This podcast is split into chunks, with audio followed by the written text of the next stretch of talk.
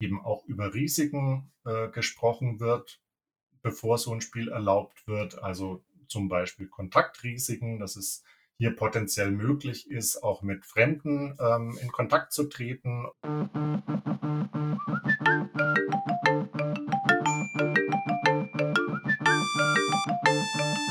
Game of Phones. Der Podcast zum Thema Gut aufwachsen in der digitalen Welt. Präsentiert vom Elternratgeber Schau hin, was dein Kind mit Medien macht. Herzlich willkommen zu einer neuen Folge Game of Phones. Heute mit Michael Gurt vom JFF, dem Institut für Medienpädagogik. Er ist selbst Medienpädagoge und wir wollen heute über Brawl Stars sprechen. Erstmal die Frage, was sind denn deine Berührungspunkte mit Brawl Stars? Ja, Erstmal auch herzlich willkommen von mir. Vielen Dank für die Einladung. Ich freue mich. Meine Berührungspunkte, ähm, ja, in Vorbereitung auf das Gespräch heute habe ich mir die App natürlich runtergeladen und mich auch ähm, mehr oder weniger erfolgreich mit Brawl Stars beschäftigt, um ja einfach auch einen eigenen Einblick zu haben und nicht über Dinge zu sprechen, die ich gar nicht kenne. Wie schätzt du die App Brawl Stars denn ein? Also als Medienpädagoge ist es ja mein Job, ähm, eine Einschätzung abzugeben, was ähm, ja zum einen, was Kinder daran interessieren könnte. Wir wissen ja, dass ähm, das eben ein, eine App ist, die sehr, sehr erfolgreich derzeit ist und auch sehr, sehr beliebt bei Kindern und Jugendlichen. Ähm, insofern komme natürlich auf den Medienpädagogen oder die Medienpädagoge dann die Eltern zu und fragen, ja, wie schaut's jetzt aus mit Brawl Stars? Dürfen das meine Kinder spielen? Ab welchem Alter? Wie lange ist das gut? Ist das schlecht? Ähm, und so ähm, zusammenfassend würde ich sagen, die App ist ähm, für Kinder ab einem Alter von, sagen wir mal so, äh, 10, 11 ähm, durchaus äh, möglich und geeignet. Also das ist ein sehr kurzweiliges Spiel mit sehr niedriger Einstiegshürde, würde ich sagen. Es hat ein paar Risiken, über die wir sicher auch noch ein bisschen sprechen, aber zunächst würde ich sagen, das ist ein, ähm, eine App, die auf jeden Fall viel Spaß machen kann, die ähm, sehr einfach aufgebaut ist. Man kommt schnell rein, ähm, man kann schnell kleine Erfolge feiern und ähm, potenziell kann man sich auch mit Freunden zusammenschließen und gemeinsam spielen, was ähm, mir natürlich auch immer als Medienpädagogen äh, wichtig ist, dass das mhm. auch ähm, gemeinsames Spielerlebnis ermöglicht. Genau, Ballstars ist ein Mobile Game. Du meinst gerade, es ist sehr beliebt. Ich habe ja sogar eine konkrete Zahl. Es hat mhm. über 100 Millionen Downloads. Also mhm. damit wirklich eins der beliebtesten Spiele mhm. überhaupt. Ähm, also sowohl aktuell als auch generell, kann man schon sagen. Also das ist, spielt ganz oben mit dabei und hat unter anderem, das vielleicht auch nochmal zum Kontext für alle, die sich da so ein bisschen interessieren, es ist ein, so ein bisschen ein Battle Royale-Spiel. Ähm, also der, dieser Name kommt von diesem bekannten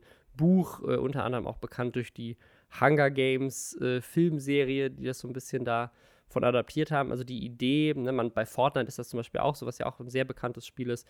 Man kämpft quasi gegen andere Spieler und will am Ende übrig bleiben. Das ist so ein bisschen das, das Ziel. Man möchte überleben und die anderen tatsächlich töten, würde ich jetzt mal sagen. Ist das eine Sache, die du problematisch siehst, dass, es, dass da auch so eine gewisse, natürlich in Cartoon-Optik, mhm. Gewalt äh, auch mit Teil des Spiels ist? Also es ist natürlich äh, Gewalt Teil des Spiels, wobei ähm, du hast es gerade schon gesagt, äh, die Optik ist natürlich ähm, sehr, sehr unrealistisch, cartoonartig. Es ist anders ähm, als bei Fortnite eben nicht in ähm, ja so einer ähm, ähm, es ist, nicht der, es ist nicht so der Third Person oder Ego-Perspektive, ja, sondern es ist so genau, von oben. Ist, genau, es ist eher so aus der Vogelperspektive. Das ist auch nochmal äh, eine größere Distanz quasi zum Spiel. also es gibt sehr, sehr unterschiedliche Modi und natürlich ist es so, dass man auch bei dem Fußballspiel oder bei der Diamantenjagd äh, das gegnerische Team abballert. Ähm, insofern würde ich schon sagen, dass, dass, dass man da auch ähm, mit den Kindern, also wenn, wenn Kinder das spielen wollen und das denke ich, wird in vielen Familien so sein, dass die Kinder das äh, attraktiv finden und spannend finden. Dann ähm, gehört es für mich schon auch dazu, dass Eltern ähm, das auch thematisieren, ne? dass also Gewalt quasi die einzige Möglichkeit ist, da auch zu siegreich zu sein, aber dass es eben ja äh, was anderes ist wie reale Gewalt. Also Medienpädagogik spricht ja da immer von Rahmungskompetenz, also dass die Gamer und Gamerinnen äh, natürlich das Bewusstsein entwickeln, dass in Spiel, im Spiel andere Regeln gelten als in der Realität. Insofern, ähm, dass, dass die da auch die Möglichkeit haben, da auch eine gesunde Distanz dann zum Spiel ähm, geschehen zu entwickeln. Also, und wie gesagt, das ist halt die Frage, ab welchem Alter mh, hm, man das Kindern erlauben soll, weil ähm, es ist natürlich ein Online-Game, also man spielt mit anderen zusammen oder auch gegen andere.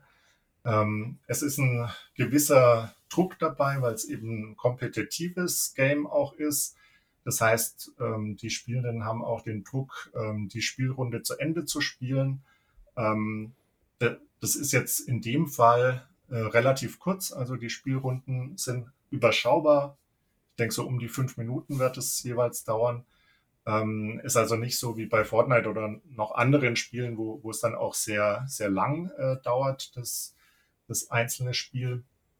Ähm, aber trotzdem ist es was anderes wie ein Game, das ich eben jederzeit unterbrechen kann, das ich speichern kann, wo ich ähm, an derselben Stelle eben weiterspielen kann. Es ist doch äh, nochmal ein anderes Spielgefühl. Insofern denke ich, brauchen die Kinder da auch eine gewisse Reife und Stressresistenz, um sich mit solchen kompetitiven Online-Games zu beschäftigen. Da würde ich auch den Eltern ganz dringend raten, ähm, genau zu gucken, was die eigenen Kinder schon ähm, können und was nicht.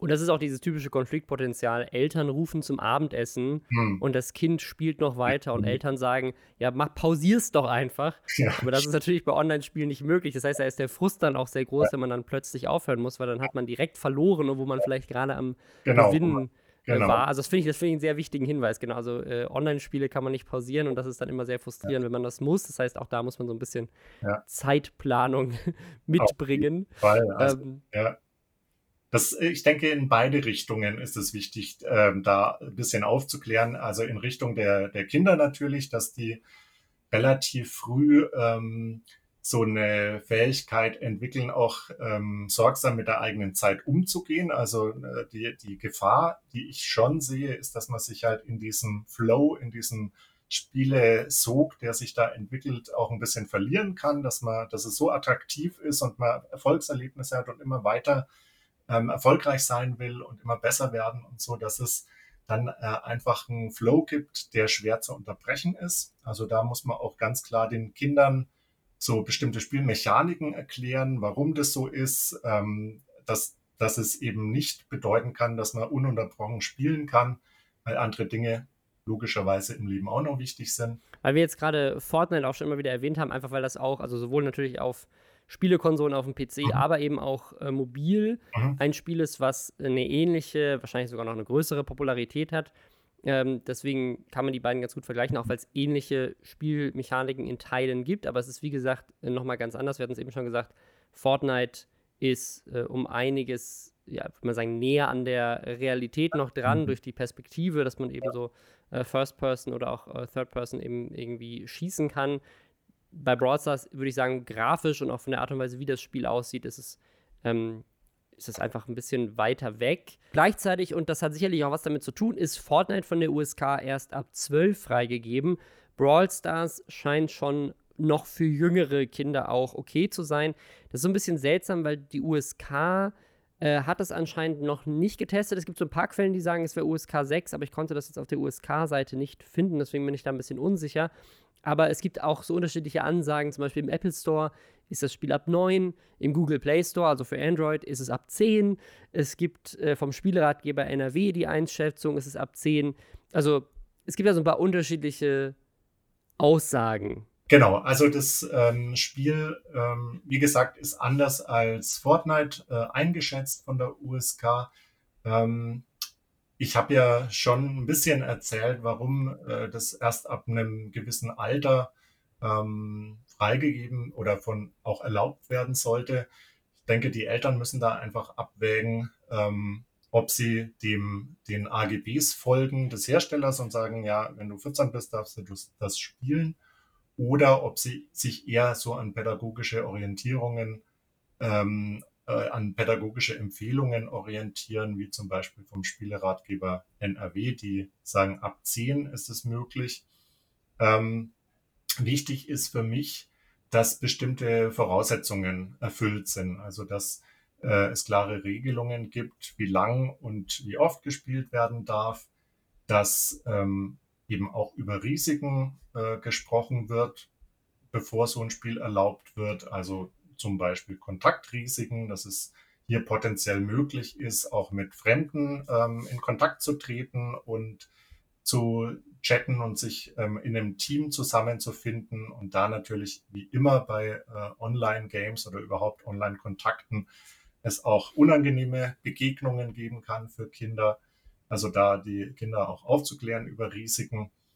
Ähm, und das andere sind einfach auch so grundsätzliche äh, Themen, die bei allen äh, Online-Games eine Rolle spielen, dass man dass die Eltern zum Beispiel darauf achten, dass keine Zahlungsinformationen hinterlegt sind, jetzt zum Beispiel im Google-Konto oder sonst wie, weil äh, natürlich auch ähm, Ingame-Käufe möglich sind in dem Spiel. Das heißt, man kann für Echtgeld sich bestimmte Vorteile äh, erkaufen oder bestimmte ähm, Gegenstände oder äh, Währung sozusagen kaufen, die einen dann im Spiel auch weiterbringen.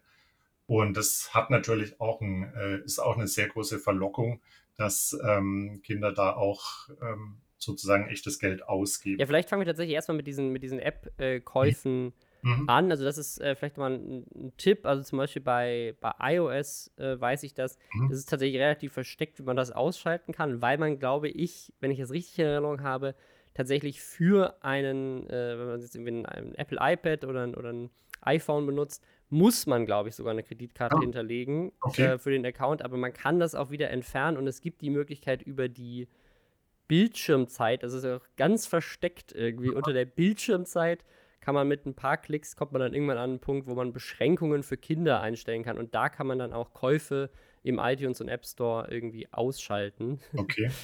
Aber es ist natürlich ein sehr weiter Weg für Eltern. Ist ein weiter Weg, ja. ja nicht allen äh, so geläufig.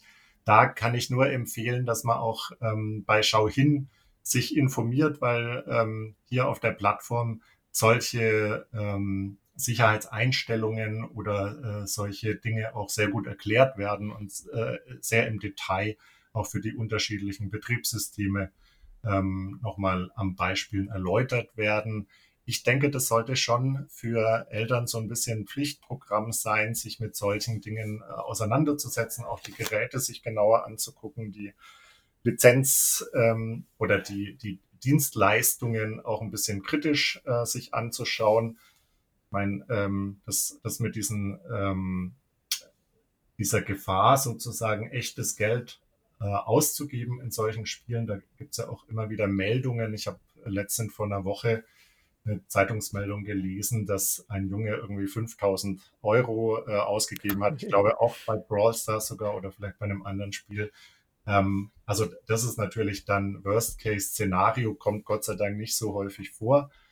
Aber auch da würde ich sagen, ähm, genauso wichtig wie diese Sicherheitseinstellungen ist auch das Gespräch mit den Kindern und Jugendlichen über solche Mechanismen und solche Strategien und äh, was da dahinter steckt und wie man sich klar davor schützt, aber auch ein bisschen so eine äh, kritische Reflexion anzuregen, würde ich jetzt mal vorsichtig sagen, dass ähm, ja, dass da einfach auch versucht wird, gezielt ähm, die den Spielern auch ähm, ja, zum, zum Kaufen anzuregen und, und sich da Vorteile zu erkaufen.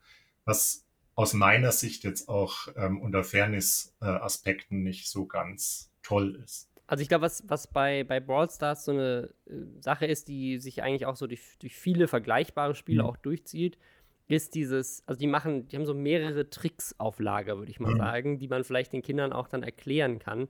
Nämlich das eine ist, es gibt sozusagen, das ist so ein ganz klassischer Trick bei, bei Videospielen, es gibt diese, dieses versteckte bezahlen. Also man kauft nicht direkt etwas für Euro, ja. sondern man kauft erstmal Juwelen, ja, die auch einen ganz äh, skurrilen Umrechnungskurs haben. Also, das sind irgendwie 170 Juwelen kosten 10,99. Also, so, da, da, muss man ja schon relativ komplexe Mathematik anwenden, um dann herauszufinden, wie viel ist denn jetzt eigentlich ein Juwel. Und mit diesen Juwelen kann man dann wiederum Sachen kaufen. Ähm, dann gibt es außerdem Brawl-Boxen, also so ein bisschen so eine Loot-Box.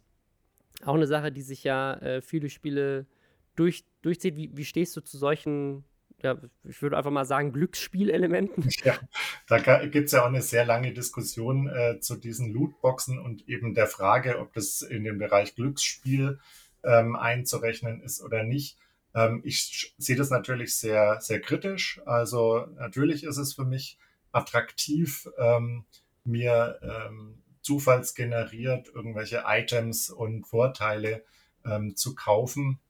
Es hat natürlich auch, ähm, was auch bei so Sammelkartenspielen und so immer mhm. ähm, da eine Rolle spielt, diesen Reiz. Ja, ich weiß nicht, was drinsteckt. Das könnte der Jackpot sein. Ich glaube, eine Sache, die man vielleicht noch erwähnen kann, also es gibt, äh, das hat Fortnite auch, das haben auch viele andere Spiele inzwischen adaptiert, es gibt auch einen sogenannten Brawl Pass, also solche mhm. Battle Passes sind inzwischen eigentlich auch so ein bisschen Standard, die kauft man dann einmal und ist meiner Meinung nach ein bisschen fairer als, als irgendwelche Glücksspielboxen, mhm. weil man eben genau weiß, was man dafür bekommt. Allerdings muss man da noch dazu sagen, um dann alles, was man quasi gekauft hat, auch freizuschalten, mhm. muss man meistens äh, eine gewisse Menge an Spielen dann auch gewonnen haben, gespielt haben. Also man kriegt dann eben so Erfahrungspunkte, die dann eben wie weitere Sachen freischalten. Und das kann natürlich dann auch diesen Druck erzeugen, dass man sagt, so, oh, ich muss jetzt noch Level 100 erreichen, bis die nächste äh, Staffel anfängt und äh, dann muss ich jetzt noch ganz viel spielen, damit ich auch wirklich alles freischalte, für das ich bisher schon Geld ausgegeben habe. Also das ist auch so eine, so eine Sache, die vielleicht in dem Moment wie die fairere Alternative aussieht, aber vielleicht auch einen Druck aufbauen kann. Gerade auch zum Thema Druck, das ist bei Fortnite ja so eine, so eine Sache, die dann auch viel auf YouTube mitgespielt wird. Wie siehst du denn dieses? Es gibt, es gibt ja wirklich so eine, äh, so eine Sache, die sich in diesen Spielen No-Skin-Shaming nennt. Also, dass Leute quasi in dem Spiel oder auch unter Freunden gemobbt werden, weil sie nicht quasi die coolen, teureren Kostüme für die Charaktere haben. Naja, also ähm, das sind, ähm, würde ich sagen, Phänomene, die, die eben äh, rund um, um das Gaming und auch äh, so, so ähm, Let's Plays oder, oder äh, Gaming ähm, YouTube-Videos, die ich natürlich total ja, problematisch finde, weil ähm, dass eben die, die Vorstellung dahinter steckt, ähm, so hast du was, bist du was. Äh, und ja. du bist der Größte, wenn du eben bestimmte ähm, äußerlich sichtbaren ähm, Merkmale oder, oder Features oder ähm,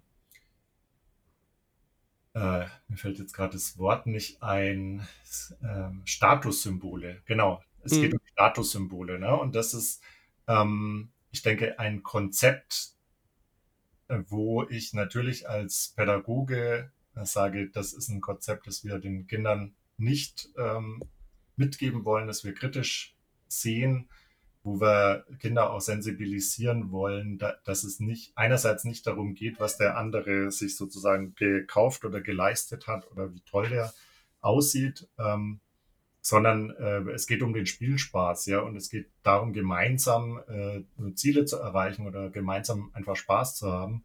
Und das, das sind solche ähm, Vorstellungen, dass äh, andere, die eben nicht jetzt den tollen Skin oder den, die tolle Brawler-Figur ähm, im Spiel haben, das ist natürlich ja problematisch. Was soll ich denn dann als Eltern machen? Also wenn jetzt mein Kind kommt und sagt, Mama, Mama, Papa, Papa, ja. ich möchte unbedingt den neuen Brawler freischalten, dass ich muss da jetzt so eine Box oder so ein Battle Pass kaufen. Ähm, also, was wäre dann die richtige Antwort? Naja, die, das mit der richtigen Antwort ist immer so ein bisschen schwierig. Ähm, ich würde sagen, man kann natürlich einerseits, nachdem das Spiel ja prinzipiell erstmal free to play ist und erstmal sozusagen zum Einstieg auch wirklich nichts kostet, kann man ja mit den Kindern vereinbaren, ähm, was weiß ich, sie haben ein bestimmtes Budget im Monat. Wie hoch das Budget ist, das sage ich jetzt natürlich nicht. Das wird den Eltern ähm, natürlich selber obliegen, zu sagen, äh, wie hoch so ein Budget sein könnte. Vielleicht ist das ja auch nicht nur für das eine Spiel, sondern halt insgesamt für digitale Games. Du hast ein Budget, teil dir das ein, mach damit, was du willst, mehr oder weniger, solange es eben ähm, altersgemäße Spiele sind.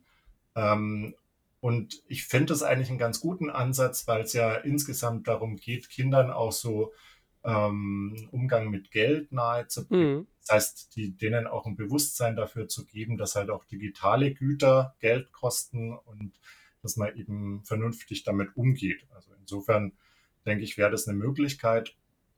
Oder Eltern sagen einfach, naja, du, du spielst, um Spaß zu haben, du brauchst den Skin nicht, spiel einfach und wenn, die anderen dich mobben, dann sag einfach, ja, ihr seid doof. Also so, ich denke, die zwei Optionen sehe ich für Eltern. Was ich auf keinen Fall machen würde, ist halt immer äh, zu sagen, ja, hier hast du Geld, kauf dir ein Skin, äh, lass mir meine Ruhe. Ähm, also eher, eher zu sagen, okay, äh, wir wollen, dass die Kinder einen vernünftigen Umgang mit Geld haben und dazu gehört auch, sich eben die Ressourcen einzuteilen. Wie ist das denn mit, mit dem Chat? Also gibt es da die Möglichkeiten, dass man quasi mit irgendwelchen fremden Leuten interagiert? Ähm, was, was sind da Risiken, die da potenziell entstehen können? Also ähm, ich muss sagen, ich habe es jetzt selber nicht ausprobiert zu chatten. Ich habe nur gesehen, dass ähm, ich bin relativ schnell in die Situation gekommen, dass ich so Freundschaftsanfragen bekommen habe. Also sobald ich eine Partie gespielt habe, ähm, haben die, also oder einige der Mitspielerinnen oder Mitspieler mir so eine Freundschaftsanfrage geschickt, die ich dann eben annehmen kann. Ich kann, denke ich, mit solchen Freundschaftskontakten dann ein Team, ähm, ein Team bilden, also gemeinsam ähm, dann die verschiedenen Spielmodis spielen. Und äh, innerhalb dieser Teams ist es dann möglich, sich äh, Chatnachrichten zu schicken. So habe ich das zumindest verstanden.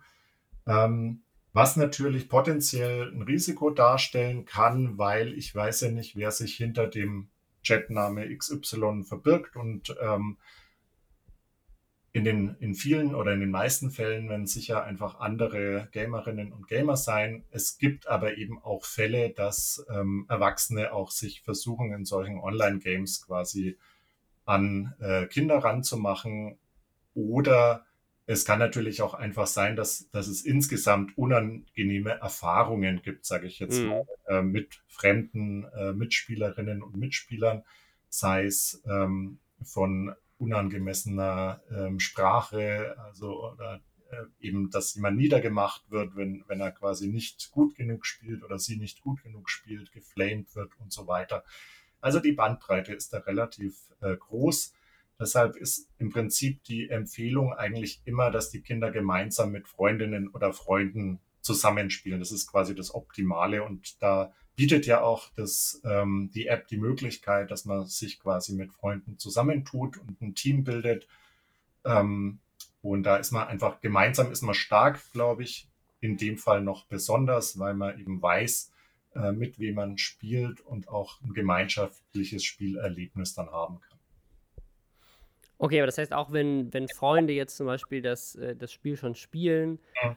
man das Gefühl als Eltern hat, das Kind ist alt genug, ist vielleicht ne, über, über zehn ja. oder so und äh, man hat auch das Thema Gewalt und das Thema Kontakte mit fremden Menschen, das Thema äh, Geld ausgeben in dem Spiel ja. irgendwie mal besprochen und vielleicht auch Bildschirmzeit und wie viel ja. man dann spielen, spielen darf und so, dann siehst du eigentlich keinen, äh, also wenn, ist schon eine relativ lange Liste an Dingen, die man besprechen sollte, aber dann siehst du eigentlich auch kein Problem damit, da zu sagen, so, das, ja. ist, ne, das ist ein kostenloses Spiel, äh, deine Freunde spielen das, ähm, ja. wenn du das, wenn du dir das einteilst und da vernünftig mit umgehst, gibt es eigentlich kein Problem. Aus meiner Sicht gibt es dann kein Problem. Also das Entscheidende ist, dass die Kinder lernen, eben ähm, einen kompetenten, heißt ja immer, einen kompetenten Umgang mit Medien das heißt, äh, die, die Kinder und Jugendlichen wachsen in einer Medienwelt auf, die, die müssen sich äh, da, darin zurechtfinden. Es ist nicht anders äh, denkbar und das will vielleicht auch sonst niemand, außer ein paar Leuten, die immer ähm, sozusagen die Alarmglocken äh, läuten, wenn es irgendwie um Games geht. Also es ist ein Teil der Lebenswelt von Kindern und Jugendlichen und entsprechend müssen die sich äh, einigermaßen kompetent in dieser Lebenswelt bewegen können und brauchen auch die Erfahrungen. Ähm, und da ist es wichtig, sie gut zu begleiten als Eltern. Eben wie du sagst, das ist eine relativ lange Liste, aber Mai, ähm, wenn man das vielleicht auch mal die Grundlagen gelegt hat, braucht man ja auch nicht bei jedem Spiel wieder von vorne anfangen, ja. sondern hat bestimmte, ne, wie ich am Anfang auch gesagt habe, Online-Games haben halt die und die Problematiken. Die muss ich einmal äh, vernünftig auch durchsprechen und Regelungen treffen. Und dann, ähm, denke ich, läuft es auch. Was vielleicht noch ein ganz wichtiger Aspekt ist, du, du hast gesagt, ähm, mit den anderen Eltern. Ähm, oft ist es ja so, dass ähm, das auch eine sehr große Frage von Erziehungsstilen ist und, und von eigener, oft auch eigenen Interessen der Eltern oder ob, ob Eltern selber vielleicht gaming-affin sind oder nicht mhm. oder da eben sehr skeptisch sind, keine eigenen Erfahrungen haben. Und da ist natürlich immer einerseits die Gefahr, dass, dass Kinder vielleicht von Freunden oder Freundinnen was mitbekommen, was man selber eben problematisch findet. Oder dass die eigenen Kinder eben mehr dürfen als andere Kinder. Und das ist natürlich auch ein großes Konfliktfeld. Ja. Wissen wir alle im Alltag, mhm. ja, dann kommen und sagen, hier, die anderen dürfen alle, ich nicht.